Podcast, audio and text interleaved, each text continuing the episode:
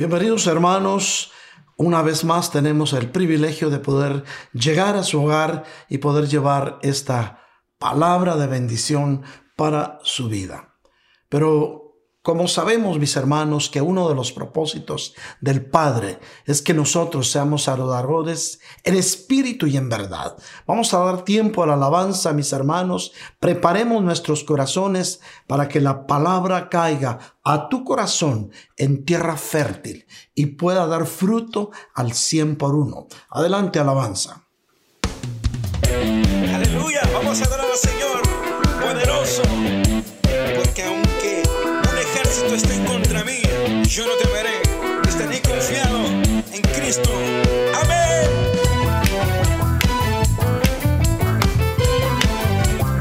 Sí.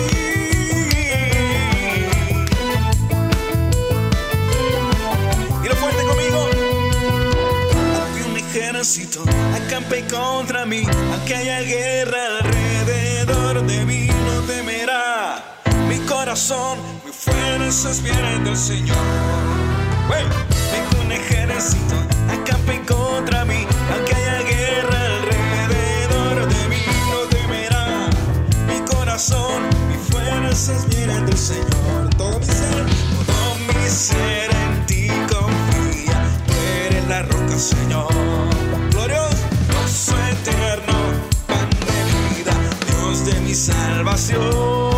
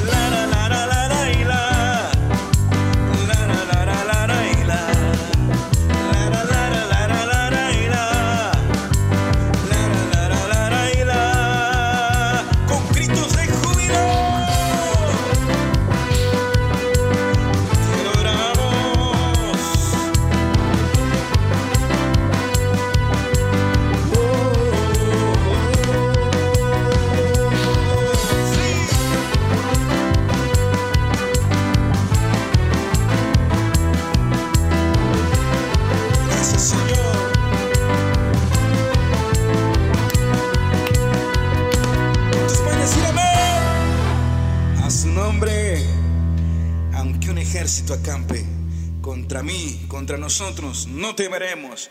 Tú eres nuestra roca, Señor. Aleluya.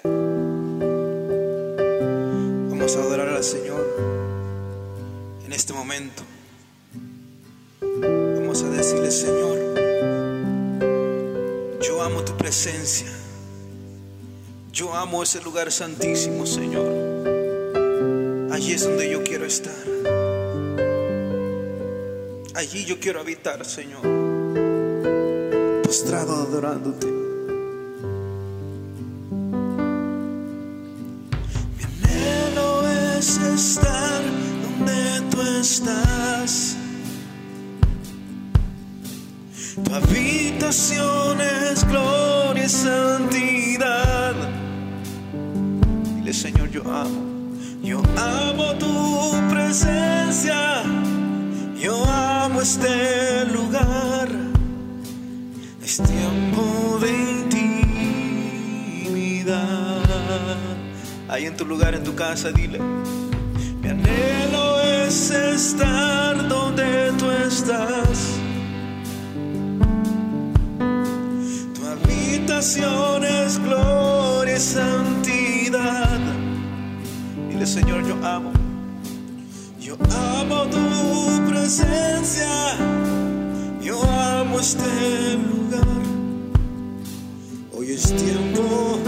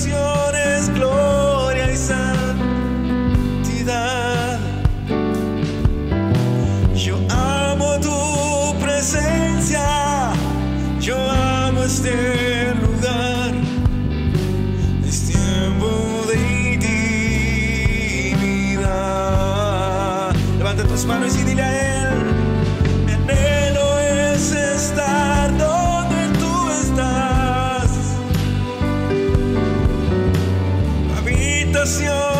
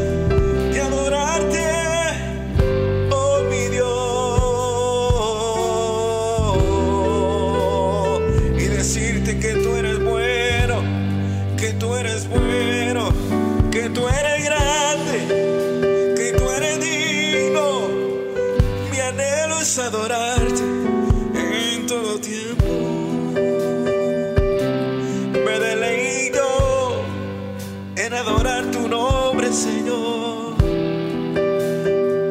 Yo amo tu presencia. Es tiempo de intimidad. Es tiempo de intimidad. Oh, gracias Señor por tu presencia. Es tiempo de tener con Dios. Bienvenidos hermanos, vamos a dar paso a la palabra este miércoles 20 de mayo del 2020, cuando son exactamente las 7 de la noche con 45 minutos. Iniciamos. Vamos a abrir nuestras Biblias, mis hermanos, en Deuteronomio capítulo 7, versículos del 8 al 9. Leemos la palabra de Dios con el respeto que merece. Y dice así, mas porque el Señor los amó y guardó el juramento que hizo a sus padres, el Señor los sacó con mano fuerte y los redimió de casa de servidumbre, de la mano de Faraón, rey de Egipto. Reconoce pues que el Señor tu Dios es Dios, el Dios fiel que guardó su pacto y su misericordia hasta mil generaciones con aquellos que lo aman y guardan sus mandamientos. Amén. Padre Santo, te damos gracias por esta bendita palabra. Señor, ahora te rogamos que a través de esta palabra hables al corazón de tus hijos y bendiga sus vidas, bendice su casa, su entrada, su salida. Bendice, Señor, sus planes, sus propósitos, pero sobre todo, Señor, bendice sus anhelos si están en tus caminos, Señor. Pero también, Padre, para poder entender y comprender tus propósitos, o esta noche, una vez más, te pedimos, Señor, que nos des un espíritu de sabiduría con el que vamos a poder comprender mejor tu revelación. Gracias, Padre, en el nombre bendito de Jesús de Nazaret.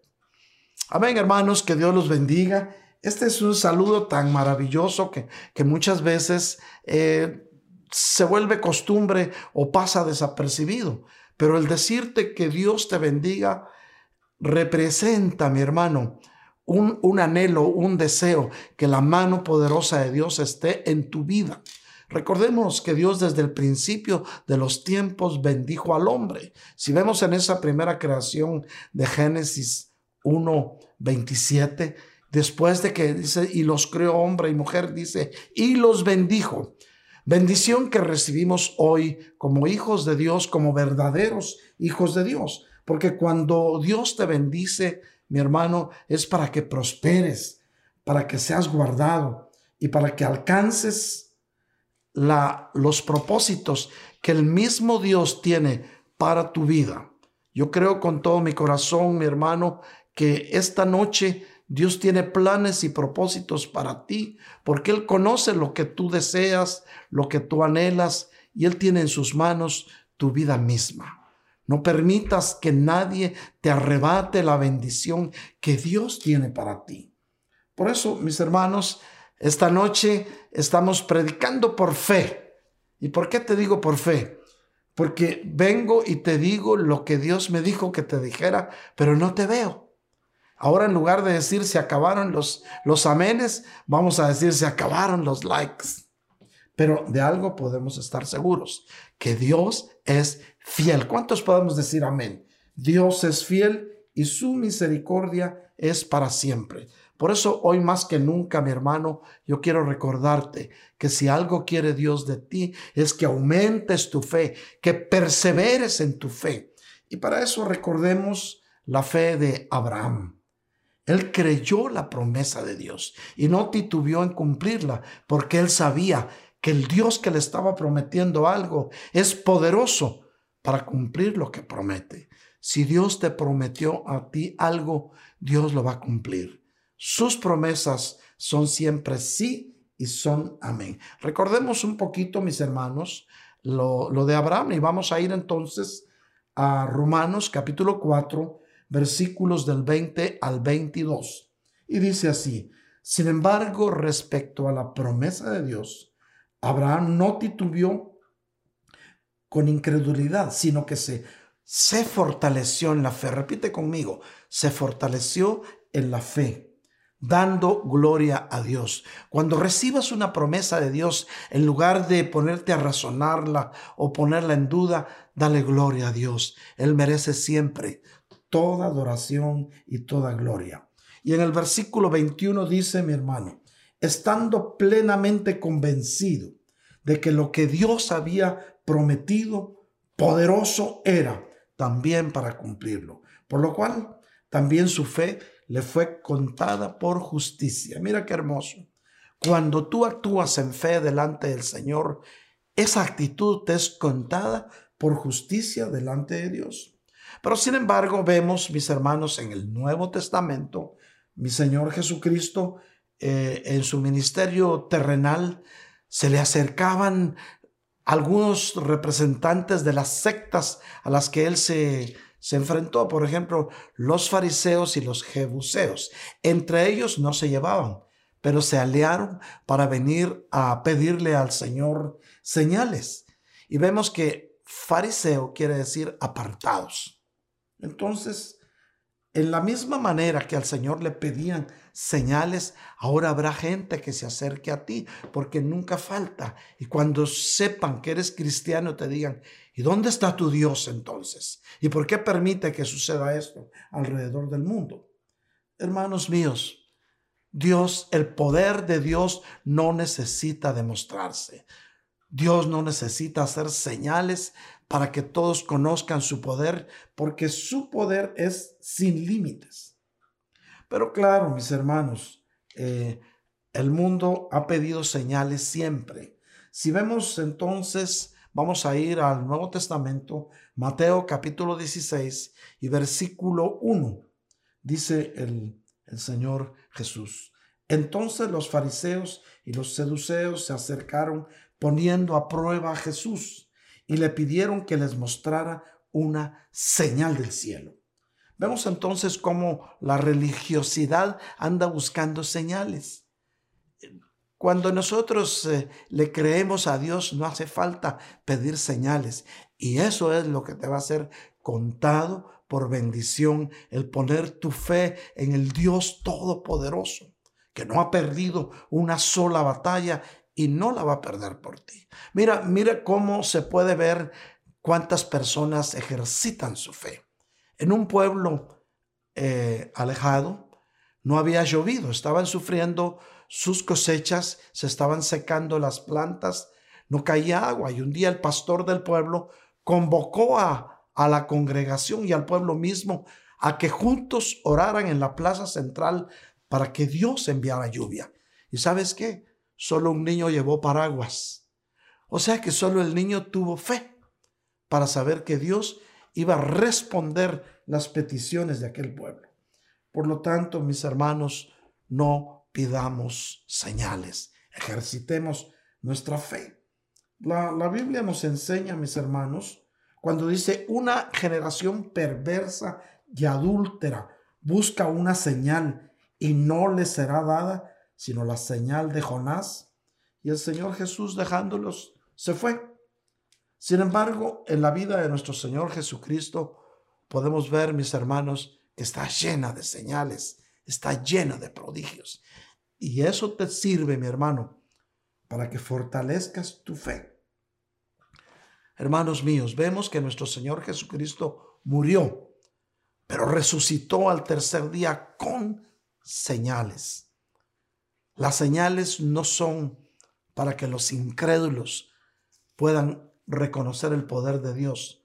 Las señales solo muestran el poder de Dios para aquellos que ya creyeron en Él.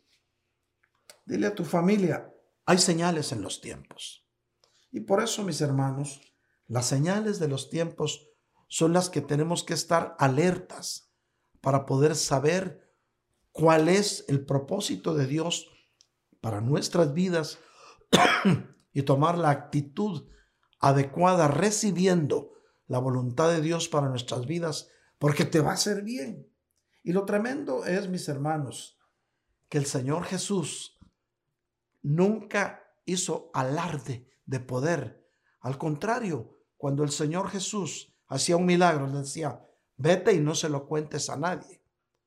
Eh, muchas veces los cristianos somos dados a decir, oré por fulano de tal y se sanó. No fuiste tú quien lo sanaste. Es el poder de Dios, el poder de sanidad sobre nuestras vidas. ¿Cuánto recibimos esa palabra? Pero por lo tanto, mis hermanos, tenemos que entender los tiempos. Vemos entonces, y si algo quería recordarte, en el cielo hay tres señales del ministerio mesiánico de nuestro Señor Jesucristo. Y esas señales son la señal de sus manos, la señal de su costado y la señal de sus pies, mismas que hoy para ti, para ti son señales de que Cristo pagó el precio de tu sanidad, de tu salvación. Cristo pagó el precio de tu paz. Recibe paz en el nombre poderoso de Jesús de Nazaret de esa paz que sobrepasa todo entendimiento. Recibe esa paz maravillosa que solamente el Señor la puede dar para el corazón de sus hijos. Y máxime en estos tiempos, si algo necesita la humanidad, es paz. Pero es necesario, mis hermanos, para poder comprender mejor los tiempos, vamos a estudiar los tiempos. Solo quiero recordarte algo. En el final de los tiempos, cuando el ejército de Israel esté siendo vencido por los ejércitos del mundo, aparecerá el Señor en su segunda venida. Todo ojo lo verá, todo oído lo oirá. Vendrá montado en un caballo blanco, con sus ángeles y sus santos, y vendrá a darle la victoria al pueblo de Israel. Y hasta entonces los israelitas reconocerán que Jesús es el Mesías. Y es muy probable, mi hermano, que el Señor les diga y le pregunten los mismos judíos, ¿y tú quién eres? Es posible que les muestre sus manos y les diga, miren, aquí está la señal de los clavos. Miren mi costado, aquí está la herida que me hicieron. Miren mis pies, y aquí están los agujeros de los clavos. Y entonces aquel pueblo reconocerá que Jesús es el Rey de Reyes y Señor de Señores. ¿Te atreves a darle un aplauso al Señor ahí donde estás? Dale gloria a Dios, alábale, Él vive. Vemos entonces, mis hermanos, para que podamos comprender mejor los tiempos. Y vemos que nuestro existir en la dimensión en la que estamos consta de tres facetas tan importantes que si nosotros las conocemos, si nosotros las nos podemos ubicar en ese tiempo, vamos a poder vivir de acuerdo a la voluntad perfecta de nuestro Dios eterno. Y estas tres facetas son, la primera, mi hermano, el cronos, la segunda, el kairos, o algunos dicen kairos, y la tercera, el ion, palabras que no son tan comunes en nuestro léxico español, pero que es necesario que las entendamos de acuerdo al acontecer de los tiempos. Vemos entonces, vamos a ver cuál es el cronos del hombre. Hermanos míos, el cronos del hombre es la dimensión en la cual la existencia se puede medir en segundos, minutos, horas, días, semanas, meses, años y siglos. Esto es la unidad de tiempo en que vivimos en la dimensión tierra. Podemos determinar entonces de esa manera los periodos de nuestra existencia temporal en este lugar de paso que se llama tierra. Recuérdate, la tierra no es tu hogar definitivo. No te vayas encariñando con las cosas de la tierra, porque cosas grandes y hermosas Dios tiene preparados para ti. Cosas que ni el ojo vio ni el oído oyó, pero que son tan grandes y hermosas que te vas a olvidar de los satisfactores más grandes que pudiste haber tenido aquí en la tierra. Te vas a olvidar de tu carro del año, del traje que más te gustaba, te vas a olvidar hasta de las pachangas a las que te ibas, pues, porque con eso no agradabas a Dios. Pero por misericordia, Dios está dando tiempo. Claro, mis hermanos, esta medida de tiempo en la que estamos ahora, todo tiene un principio, una continuación y un final. Es decir, aquí en la tierra, todo comienza, cambia y termina.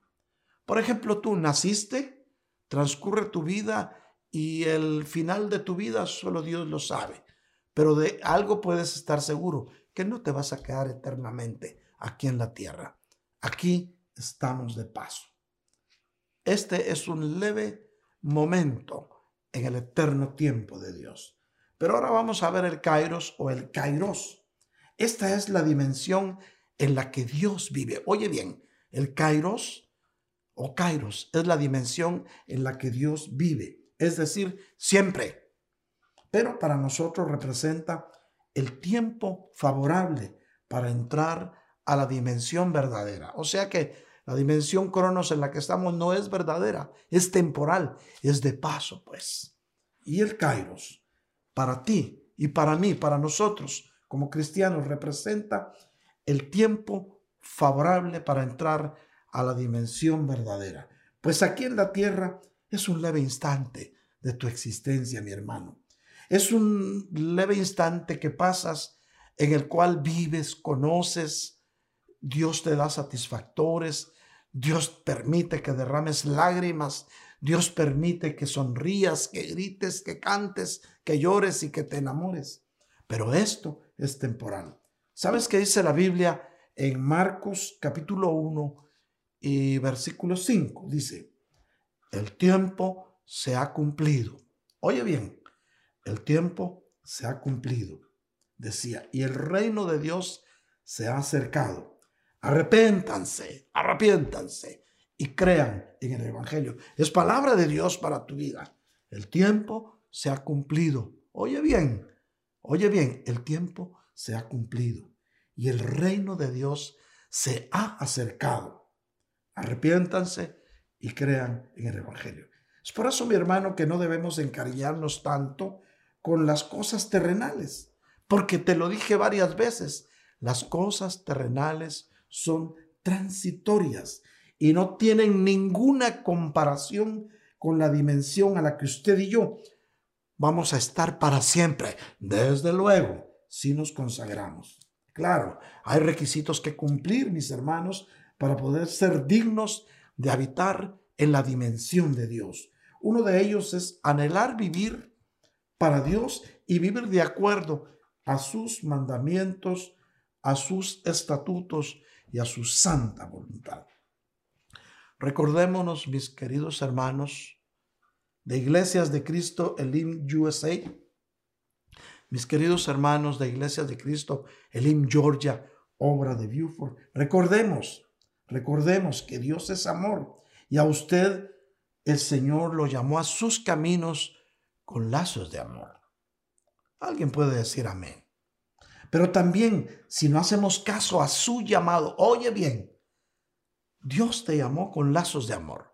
Pero si no haces caso a su llamado de amor, entonces nuestro Dios de amor usa su vara con la cual nos disciplina. Pero la buena noticia es que la disciplina de Dios siempre es para bien y para que si estuviéramos alejados de sus caminos, regresemos a sus caminos. Oye bien, la vara de Dios es para que cuando no queremos hacer caso, nos disciplina. Pero la disciplina de Dios siempre va a ser para bien. Eso sí, mis hermanos, si con la convicción de que Dios es amor actuamos, vamos a darnos cuenta que el, el yugo de mi Señor Jesús es fácil, su carga es ligera. Él te llama con lazos de amor. Te dice, ven a mí si estás cargado, si estás trabajado, que yo te haré descansar. ¿Cuántos hacemos caso a ese llamado? Hermanos míos, en el kairos de Dios no hay conteo de tiempo, pero si hay misiones específicas que cumplir. Vemos, hermanos, en Isaías 43, del 6 al 7. Lo tienes en tu pantalla, Isaías 43, del 6 al 7. Y dice así, diré al norte, entrégalos y al sur, no los retengas. Misiones, misiones de Dios. No lo trae a mis hijos desde lejos. Dios llamando a través de sus misiones desde una eternidad a sus hijos y a mis hijas desde los confines de la tierra. El llamado es para todos. A todo el que es llamado por mi nombre y a quien he creado para mi gloria, a quien he formado y a quien he hecho. ¿Tú crees que los propósitos de Dios de llevarte a una eternidad no son grandes, no son maravillosos? Hermanos, si el Señor Jesús, sus salidas han sido desde la eternidad hasta la eternidad. Y vamos a ir a Miqueas 5.2. Miqueas 5.2. Y mira lo que dice. Pero tú, Belén Efrata, aunque eres pequeña entre las familias de Judá, de ti me saldrá el que ha de ser gobernante en Israel. Oye bien lo que dice, y sus orígenes son desde los tiempos antiguos, desde los días de la eternidad. O sea que mi Señor Jesús no ha descansado. Desde los días de la eternidad, Él ha estado presente. Él ha estado presente como la segunda persona de la divinidad de Dios. Pero ahora vemos la otra dimensión, el ion o eón. Un eón, un ión. En griego significa eternidad. Se refiere a cada una de las divisiones mayores de tiempo de la historia eterna. Oye bien, es cada una de las divisiones mayores del tiempo en la historia eterna. Aquí, aquí también aparece una palabra, kadosh. El significado bíblico de kadosh se refiere a lo que es eternamente puro y eternamente incorruptible. Y esa es la dimensión de Dios, santo, santísimo, que está sobre todo lo que es santo y que siempre lo ha estado y siempre lo estará. Tal vez de esta manera podemos entender mejor la verdadera esencia de nuestro Dios eterno. Y esto es una eternidad junto al Señor. Mira lo que dice la Biblia en Isaías 61, 7. En vez de su vergüenza tendrán doble porción. Y en vez de humillación, ellos gritarán de júbilo por su herencia por tanto, poseerán el doble en su tierra y tendrán alegría eterna. Todo esto no nos habla de términos finitos, no nos habla de cronos, nos habla de eternidad, que es el lugar donde realmente vas a vivir. Por eso cuando se atraviesa la puerta dimensional que le llaman muerte, solamente está saliendo de la tierra de los mortales para entrar a la tierra de los vivientes. Pero para eso tenemos que vivir de acuerdo a la voluntad perfecta de nuestro Señor. No puedes estar con un pie en la iglesia y otro pie en el mundo. No, pues ahora ya saber cuándo nos vamos a reunir, si mira lo que lo cómo está la gente y todos están ya ya tomando sus caminos. Yo también me voy. ¿Quién te dijo? ¿No crees que tienes que tener confianza en Dios? Por eso tenemos que ser como niños. Mira, un niño el papá lo tira para arriba y se ríe. ¿Sabes por qué? Porque tiene la confianza que su papá lo va a recibir en sus brazos.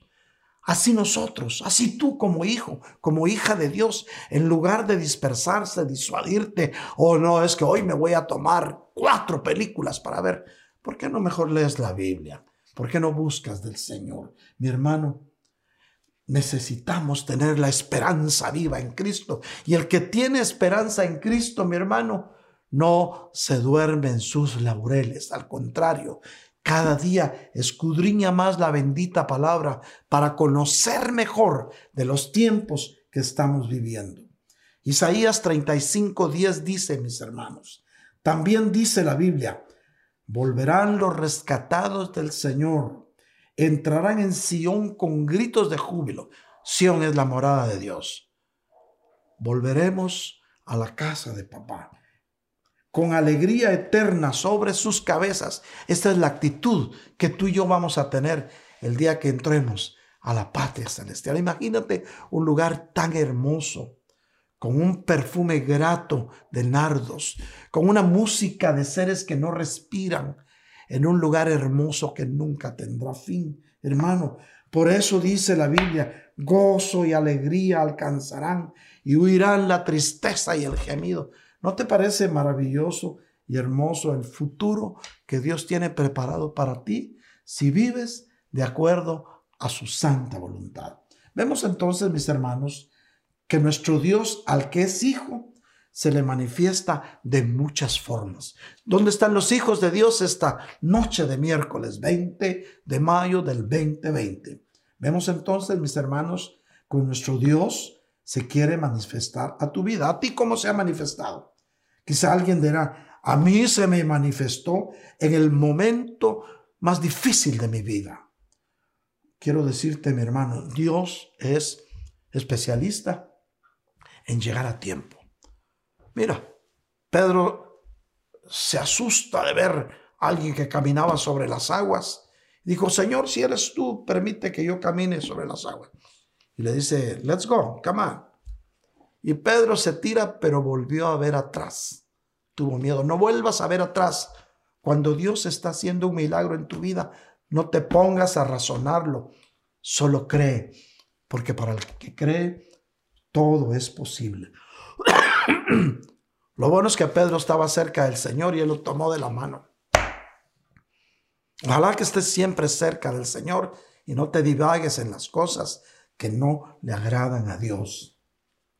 Si tuviste la oportunidad de sentir tu llamado a los caminos del Señor en un momento crucial de tu vida, puedes estar seguro, mi querido hermano, que tu Padre Celestial llegó a tu encuentro para manifestar su poder de salvación y su misericordia a tu vida. Alguien puede decir amén.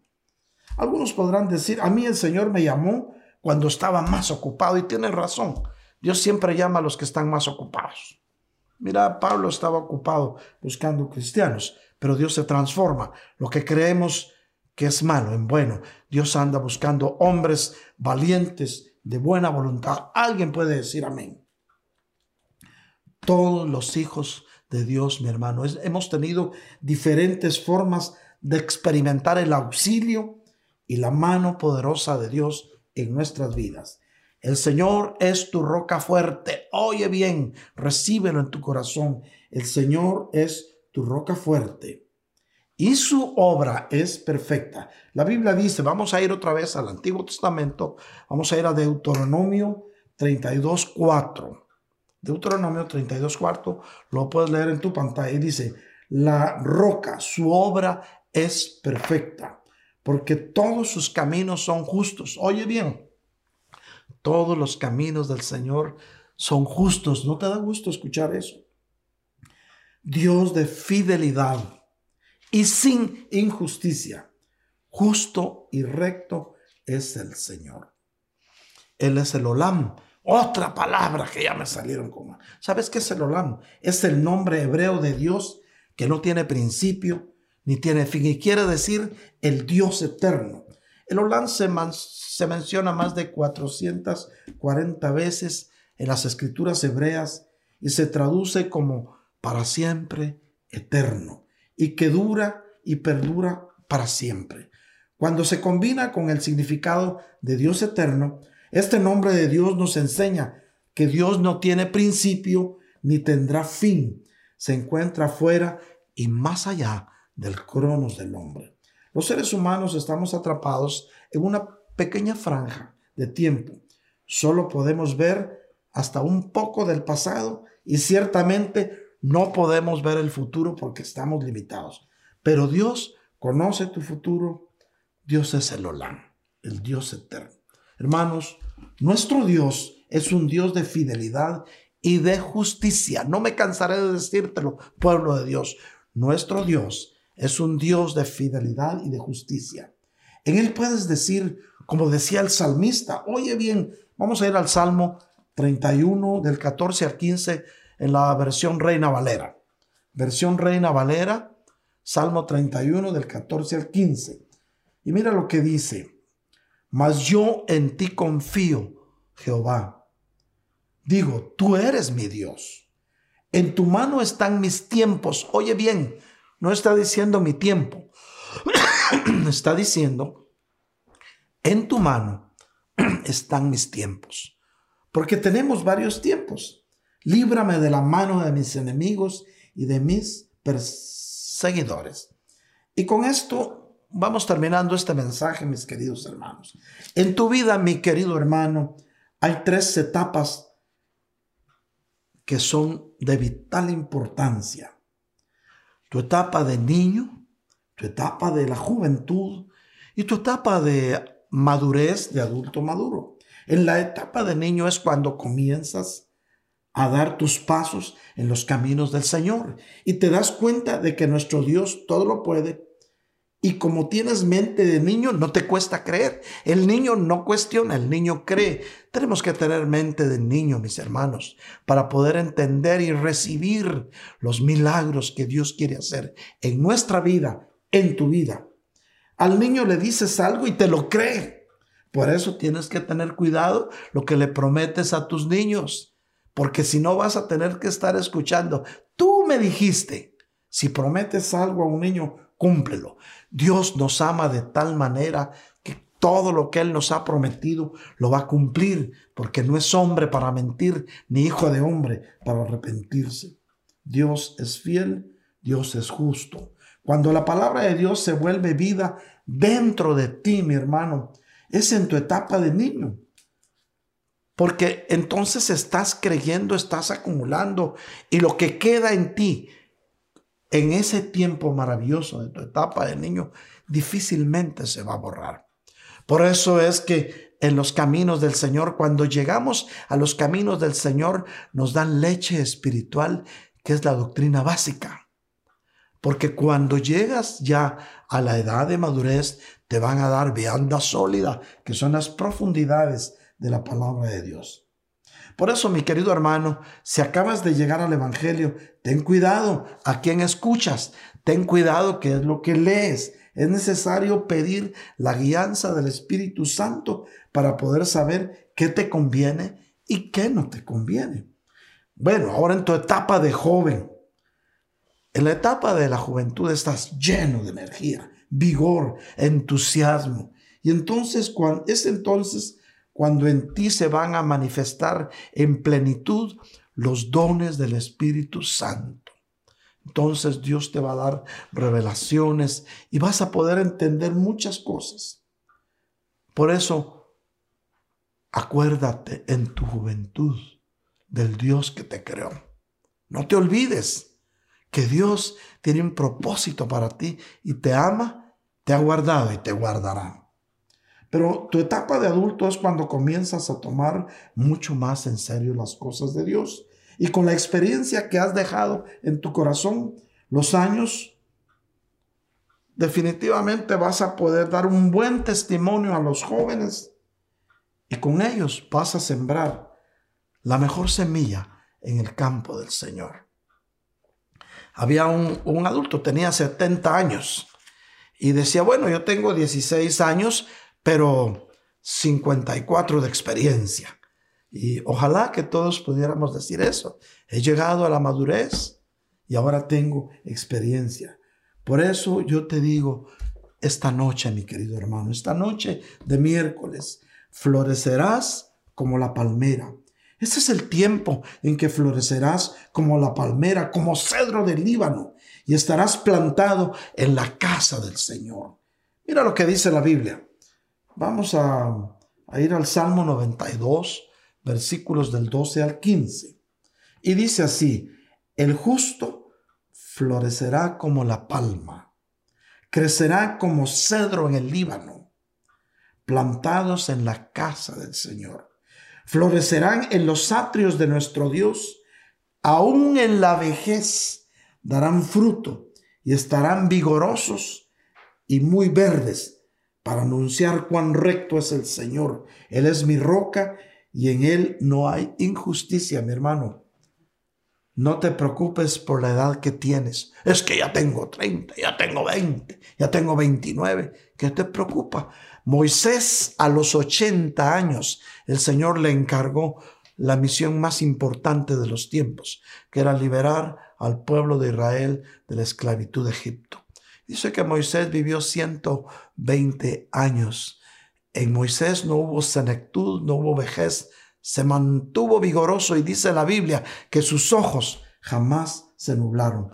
Por eso, mi querido hermano, yo quiero decirte que hay un tiempo para todo y hay un tiempo para cada suceso bajo el cielo. Eso nos enseña en Eclesiastés capítulo 3, versículo del 1 al 11. Recuérdate que esto lo escribió Salomón en su vejez, con toda la experiencia que Dios le había permitido tener.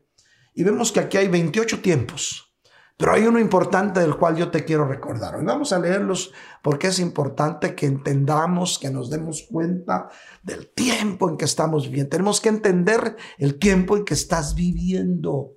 Dirás, es que la pandemia, que el coronavirus Olvídate de todo eso y cree que hay un Dios que te guarda. Ya te dije, el mejor antídoto para el coronavirus es la sangre de Cristo que te limpia y te guarda. Pueblo de Dios, tenemos un Dios que todo lo puede y que al que es hijo, Él lo guarda en la palma de su mano. Por eso entendamos los tiempos. Tiempo de nacer y tiempo de morir. Tiempo de plantar y tiempo de arrancar lo plantado, tiempo de matar y tiempo de curar, tiempo de derribar y tiempo de edificar, tiempo de llorar y tiempo de reír, tiempo de lamentarse y tiempo de bailar. Pero esto es lo importante que yo quería que hiciéramos un stop. Dice, tiempo de lanzar piedras y tiempo de recoger piedras. Pero dice, tiempo de abrazar y tiempo de rechazar el abrazo. Todo este tiempo, mis queridos hermanos, y ha sido algo maravilloso.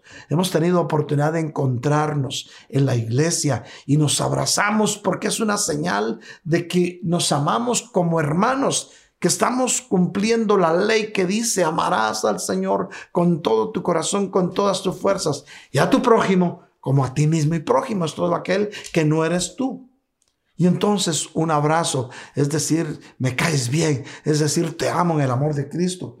Pero hay tiempo de abrazar y tiempo de rechazar el abrazo. Ahora es el tiempo de abstenerse de abrazar.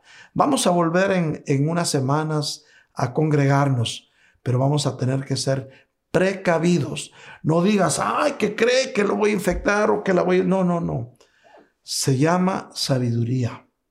Recuérdate, Dios es fiel y justo para guardarte, pero Dios también tiene sus reglas. Por un tiempo vamos a dejar en stand-by nuestras buenas, maravillosas y hermosas costumbres de saludarnos de un abrazo, de un beso en la mejilla o en la frente, porque sabemos que la Biblia dice, salúdense con un ósculo de paz, de amor y de amistad, pero vamos a dejar en stand-by porque necesitamos ser precavidos. Recuérdate, el enemigo anda como león rugiente queriendo devorar al pueblo de Dios. Hay testimonios de iglesias que han abierto, e inclusive una noticia que salió por ahí en California, un pastor abrió las puertas de su iglesia, una iglesia como de 180 miembros, y uno de los que fueron ahí estaba infectado con coronavirus y dio positivo. Y ahorita andan buscando a los 180 para meterlos a cuarentena. Por lo tanto, mis queridos hermanos, si guardamos nuestra distancia social, vamos a estar preservados. Pronto vendrán esos tiempos maravillosos en los cuales nos vamos a, regocijar sin límites. Quiero decirte que Dios te ama y te ha amado con amor eterno.